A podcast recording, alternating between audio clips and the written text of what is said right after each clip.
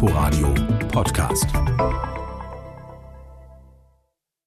Ende Mai wurden bei einem Selbstmordanschlag im Diplomatenviertel von Kabul mehr als 150 Menschen getötet, hunderte weitere verletzt.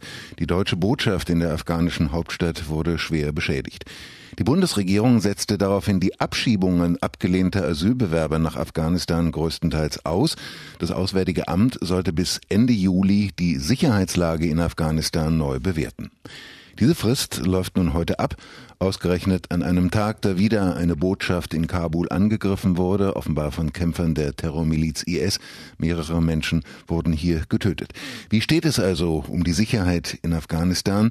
Darüber möchte ich sprechen mit Thomas Ruttig. Er ist der Co-Direktor des Afghanistan Analyst Network mit Sitz in Berlin und Kabul und er ist jetzt am Telefon. Guten Tag, Herr Ruttig. Guten Tag, Herr Rillinger. Wie ist denn äh, die Lage? Wie weit ist denn das Auswärtige Amt mit der Neubewertung der Sicherheitslage in Afghanistan gekommen? Haben Sie da Informationen? Äh, der neue Bericht ist noch nicht erschienen. Es gibt allerdings äh, Gerüchte, dass ein interner Entwurf inzwischen vorliegt. Der ist offenbar dann noch in der Ressortabstimmung. Äh, in Afghanistan sind ja drei oder vier Bundesministerien beteiligt, Auswärtiges Amt, Verteidigungsministerium, Innenministerium, ja. Warum tut man sich so schwer damit? Warum dauert das so lange? Hat es auch mit der Situation in Afghanistan selbst zu tun? Ja, ganz sicher. Zum einen, wie schon in der Vorrede äh, erwähnt, ist ja sowohl die Botschaft, die deutsche Botschaft in Kabul als auch das Generalkonsulat in Mazar Sharif sind nicht mehr äh, arbeitsfähig nach äh, Terroranschlägen. In Mazar war das schon im November letzten Jahres und äh, dann wie gesagt Ende Mai in Kabul. Die Botschaft muss ja die Zuarbeit oder den Entwurf liefern für diesen Bericht. Äh, und es ist nur sehr wenig Personal noch im Land, äh, die sich offenbar auf Militärstützpunkten der NATO dort aufhalten. Und man muss natürlich auch die Frage sich stellen, wie man aus einer solchen Situation wirklich eine zutreffende Einschätzung der Situation abgeben kann. Der bisherige Bericht, der von November 16 war, äh, hat ja doch eher schönfärberischen Charakter gehabt und äh, von Verbesserungen der Sicherheitssituation in Afghanistan gesprochen. Das heißt, aus Ihrer Sicht war es sinnvoll und auch notwendig, eine Neubewertung vorzunehmen? Auf alle Fälle.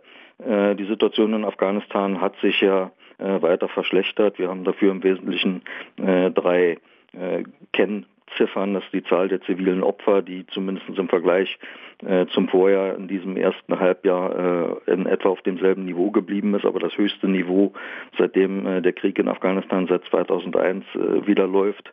Wir haben äh, sehr hohe Zahlen von Binnenvertriebenen äh, nach einer absoluten Spitze von bis zu 1,6 Millionen im letzten Jahr, in diesem Jahr auch schon wieder mehrere hunderttausend. Das hört sich zwar weniger an, ist aber auch mehr als in den meisten Vorjahren. Und wir haben ein ein Vordringen der Taliban, die nach wie vor stärkste Aufstandsgruppe in Afghanistan, die mehr und mehr Territorien unter äh, Kontrolle bringt. Und dazu kommen dann noch, äh, wie heute, der Angriff äh, einer IS-Gruppe auf die Botschaft Iraks in Kabul.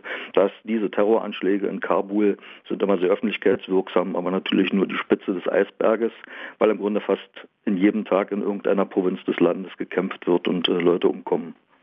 Würden Sie aus diesen was Sie eben berichtet haben, aus diesen äh, Vorfällen, aus dieser Lagebeschreibung den Schluss ziehen, nein, in ein solches Gebiet, in ein solches Land kann man Asylbewerber eigentlich nicht abschieben. Wäre das Ihr Rat ans Auswärtige Amt, wenn Sie denn gefragt worden wären?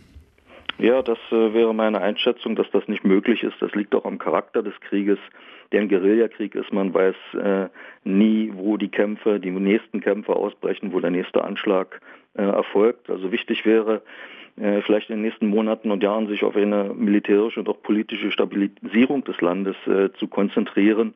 Und solange die Afghanen, die hier äh, ausreisepflichtig sind, also abgelehnte Asylbewerber, ihnen noch die Chance zu geben, die ja bis jetzt auch verbaut ist, äh, hier Berufsausbildung und so weiter zu machen, damit, wenn sie dann zurückgehen, und viele von ihnen würden gerne zurückgehen, wenn der Krieg zu Ende wäre oder zumindest sich abschwächen würde, äh, dann dort auch sinnvoll am Wiederaufbau ihres Landes mitarbeiten zu können. Im Moment kann man ihnen das, glaube ich, nicht. Inforadio Podcast.